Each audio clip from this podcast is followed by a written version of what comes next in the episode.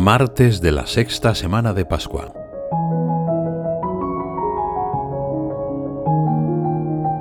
Durante la sexta semana de Pascua, la Iglesia continúa proclamando algunos pasajes del discurso de despedida de Jesús recogidos en el Evangelio de Juan.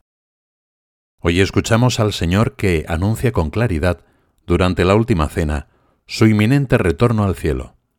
Ahora me voy al que me envió. Me voy al Padre y no me veréis. Podemos imaginar el desconcierto entre los apóstoles al recibir este anuncio. Probablemente se llenaron de tristeza al escuchar estas palabras. ¿Cómo era posible que se terminaran de una vez por todas esos maravillosos años de convivencia? A los apóstoles les daba miedo el pensamiento de perder la presencia visible de Jesús, explica San Agustín. Su afecto humano se entristecía al pensar que sus ojos no experimentarían más el consuelo de verlo. Entonces se decían unos a otros, ¿qué es esto que nos dice? No sabemos a qué se refiere. En ese momento no podían entender a Jesús, sencillamente no poseían las claves para hacerlo. Sin embargo, aunque no comprendieron el sentido preciso de sus palabras, ninguno de ellos se atreve a hacer la pregunta ¿A dónde vas? Probablemente estaban atónitos por el curso que había tomado la cena. Tres años antes, junto al Jordán, en el inicio de la aventura con Cristo, Juan y Andrés ya habían hecho una pregunta que ahora podría ser oportuna. Maestro, ¿dónde vives? En la última cena, sin embargo, ante el cariz misterioso de la conversación, se quedan callados.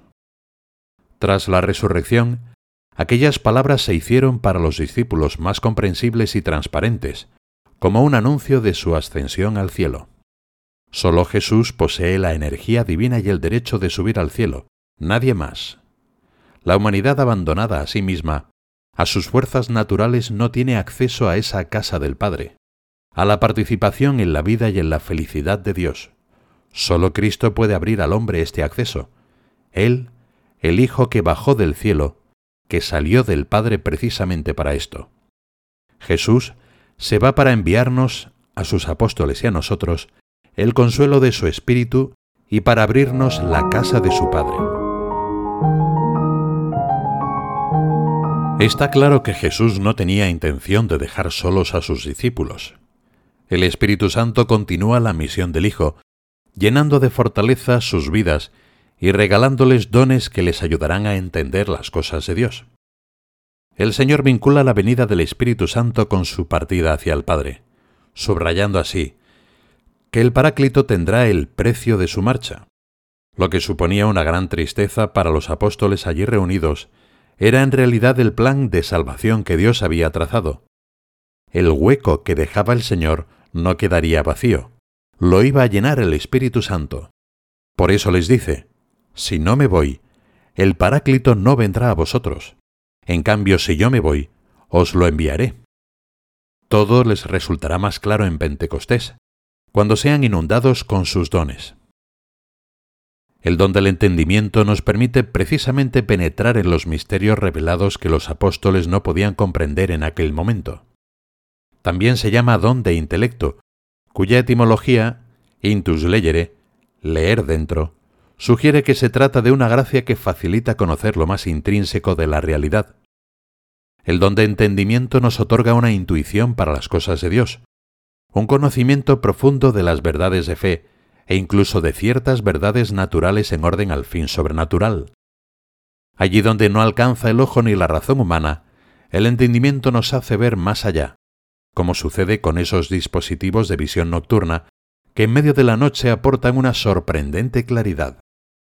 Aun cuando nunca podremos comprender perfectamente el misterio de Dios, ni abarcarlo en su totalidad, con este don del Espíritu Santo nos podemos acercar poco a poco.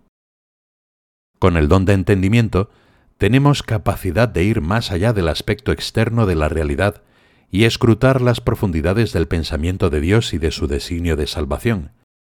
Aunque en muchos momentos tenemos la tentación de juzgar los acontecimientos solo con ojos humanos y no alcanzamos a unir nuestra mirada a la de Dios, este don divino nos permite comprender las cosas como las comprende Dios, con la inteligencia de Dios. San José María lo comparaba a la capacidad de mirar no solo en dos dimensiones, de una manera plana y pegada a la tierra. Cuando vivas vida sobrenatural, obtendrás de Dios la tercera dimensión, la altura, y con ella el relieve, el peso y el volumen. En la primera lectura de hoy, los hechos de los apóstoles narran con detalle el encarcelamiento de Pablo y Silas en Filipos. Después de haberles dado numerosos azotes, los arrojaron en la cárcel. A eso de la medianoche, Pablo y Silas se pusieron a orar y a entonar alabanzas a Dios. De pronto se produjo un terremoto, se abrieron todas las puertas y se soltaron las cadenas de todos. Al ver la situación, el carcelero se intentó suicidar, pero Pablo le gritó con fuerte voz, No te hagas ningún daño, que estamos todos aquí. Temblando de miedo, este hombre les preguntó, Señores, ¿qué debo hacer para salvarme? Ellos le contestaron, Cree en el Señor Jesús y te salvarás tú y tu casa.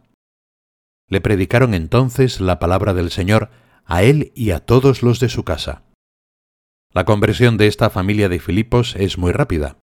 Han entendido en pocas horas lo suficiente como para desear bautizarse inmediatamente.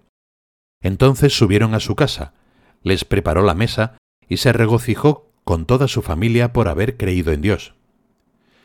El don de entendimiento perfecciona nuestra fe, nos abre la mente para comprender la palabra de Dios, lo que Jesús ha dicho y realizado.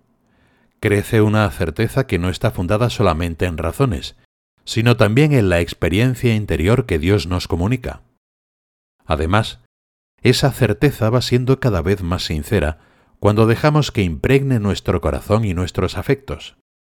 Así, tanto las cosas de Dios como las cosas del mundo, todo lo que acontece se comprende y se acoge desde Dios de una manera más profunda y esperanzada.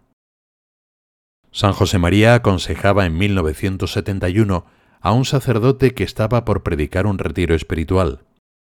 Mételes en el corazón el amor al Espíritu Santo, que es meter el amor al Padre y al Hijo, porque el Hijo ha sido engendrado por el Padre desde toda la eternidad, y del amor del Padre y del Hijo también eternamente procede el Espíritu Santo. No lo entendemos bien, pero a mí no me cuesta creer.